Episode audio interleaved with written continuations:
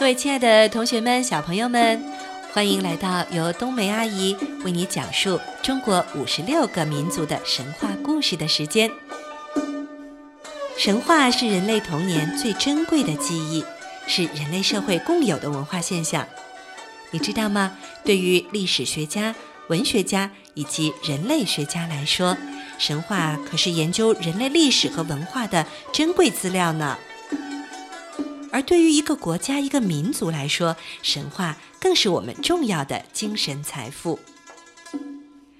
那么今天，让我们继续徜徉在中国的西北方，一起来欣赏维吾尔族的一个神话故事，名字叫做《渔夫的儿子夏武东》。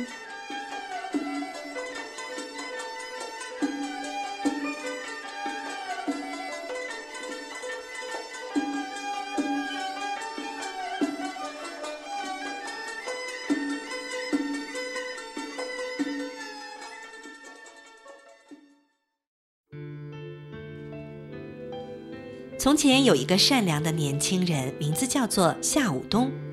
他和他的父亲住在河边，父子俩靠捕鱼为生。有一天，父子俩网到了一条足有小船那么大的鲤鱼。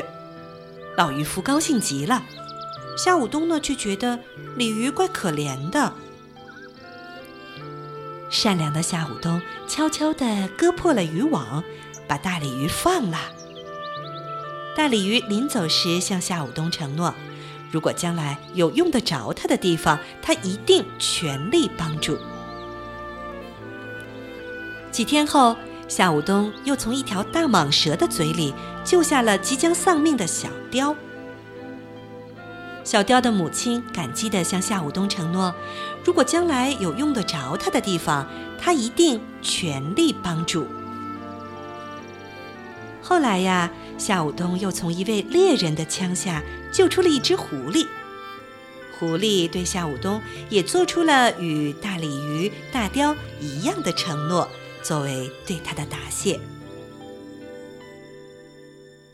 这个国家有一位公主，美若天仙，很多人来向她求婚。公主呢，却要求每位求婚者都必须先找一个地方躲起来。如果能够不被公主发现，公主就嫁给他；如果被发现呢，那就要杀掉他的头。所有向公主求婚的人，最后都失败了，都掉了脑袋。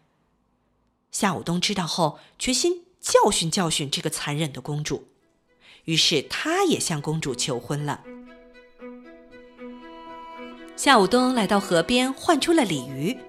他请求鲤鱼把自己藏起来，鲤鱼就一口把夏武东吞进了肚子里，然后游到了深深的水底。没想到公主竟然有一面魔镜，上能照见天堂，下能照穿地狱。公主拿出魔镜，一下子就发现了夏武东藏在哪里。夏武东又向大雕求助。大雕让夏武东骑在他的背上，展开翅膀飞上了九天，但是仍然没能逃过公主魔镜的追查。夏武东只得找狐狸去帮忙。狐狸稍微思考了一下，就在地上打起洞来。他挖呀挖呀，挖了一条长长的隧道，一直通往皇宫里公主房间的地板底下。公主拿出魔镜照向天空。没发现夏武东，照向河流也没发现夏武东，照向大地还是没发现夏武东。他怎么能想得到夏武东就躲在他的脚底下呢？公主终于认输了，她答应了夏武东的求婚。可是呢，夏武东却并不想娶公主，他只是不希望再有无辜的人们白白送命了。公主气得摔碎了他的魔镜。夏武东离开皇宫，又回到河边，当他那快乐的渔夫去了。